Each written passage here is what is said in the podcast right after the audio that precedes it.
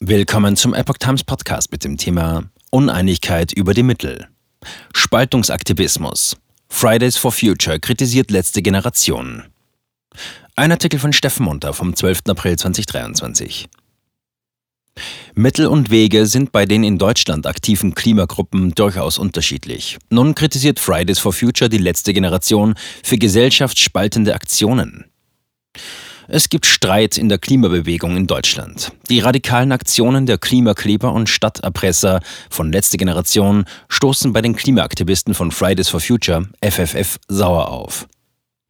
Sie sehen als Folge der Drangsalierung von Autofahrern durch Straßenkleber die Unterstützung in der Bevölkerung für Klimaproteste schwinden. In einer aktuellen Mitteilung kündigte die letzte Generation kürzlich an, dass sie Ende des Monats die Bundeshauptstadt Berlin zum Stillstand bringen wolle. Gesellschaftsspalter letzte Generation. Zitat die Klimakrise braucht gesamtgesellschaftliche Lösungen und die finden und erstreiten wir nur gemeinsam und nicht, indem wir Menschen im Alltag gegeneinander aufbringen, erklärt Fridays for Future Sprecherin Annika Rittmann jetzt gegenüber der Nachrichtenagentur dpa. Rittmann verwies unter anderem auf die Hafenblockaden der letzten Generation in Hamburg, von der ihren Angaben nach vor allem Pendler betroffen seien.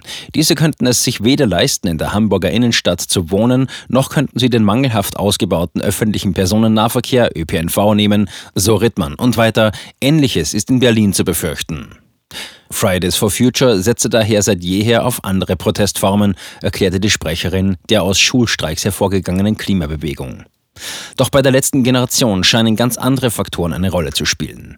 Als Klimakleber Simon Lachner am 20. Februar 2023 vor dem Regensburger Amtsgericht stand, berichtete Regensburg Digital, dass Lachner nur wenige Tage vor der Aktion bei einem seiner Vorträge erklärt habe, wir erzeugen Hass und das auch gewollt. Zitat Ende. Die vom Gericht verhängte Strafe von gerade einmal 350 Euro wollte Lachner dann auch nicht auf sich nehmen.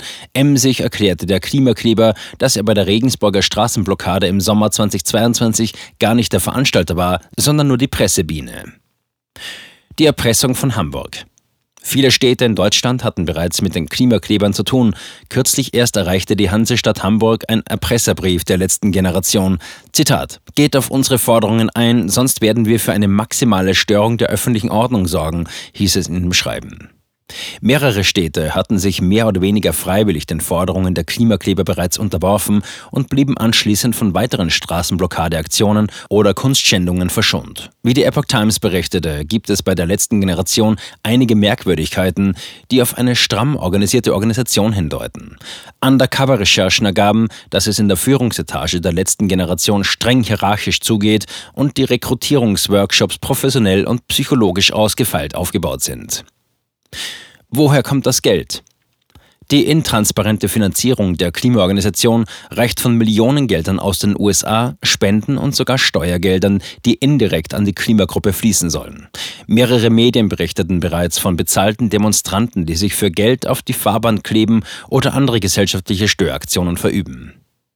Mehreren Internet-Usern sind auch bereits unecht wirkende Unterstützerstatements aufgefallen, die von der Gruppe ins Netz gestellt wurden. Reaktionen wie etwa bezahlter Schauspieler, handwerklich auch noch schlecht oder False Flag Aktion und nennt man einen Psyop-Plug, Geld macht alles möglich, sind keine Seltenheit.